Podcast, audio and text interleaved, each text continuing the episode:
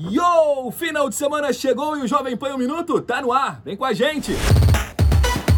E para começar, a grife de Rihanna chegou ao Brasil. Olha só, a marca que se chama Fenty conta com vários produtos, como roupas, calçados, acessórios e joias. A parte chata de tudo isso é que os produtos são bem carinhos. Só pra você ter uma ideia, um óculos de sol da grife custa mais de 7 mil reais e um casaco não sai por menos de 14 mil reais.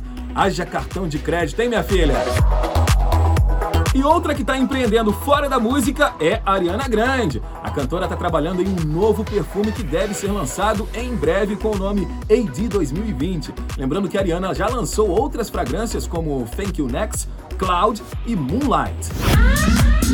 Olha só, o idealizador do festival Vila Mix, Marcos Araújo, anunciou que o maior drive-in do mundo será realizado aonde? No Brasil! Para o evento que rola dia 1 de agosto, várias atrações já foram confirmadas, como por exemplo Leonardo, Teodoro Sampaio e Gian Giovanni. Atendendo às recomendações da Organização Mundial da Saúde, a nova experiência promete um formato de qualidade e, claro, né, será transmitido por live na internet.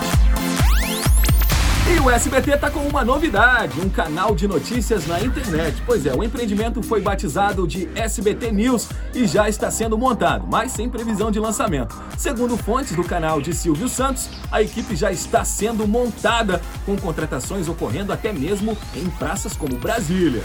Cadê a crise do dono do baú, hein? Mas foi! Hi.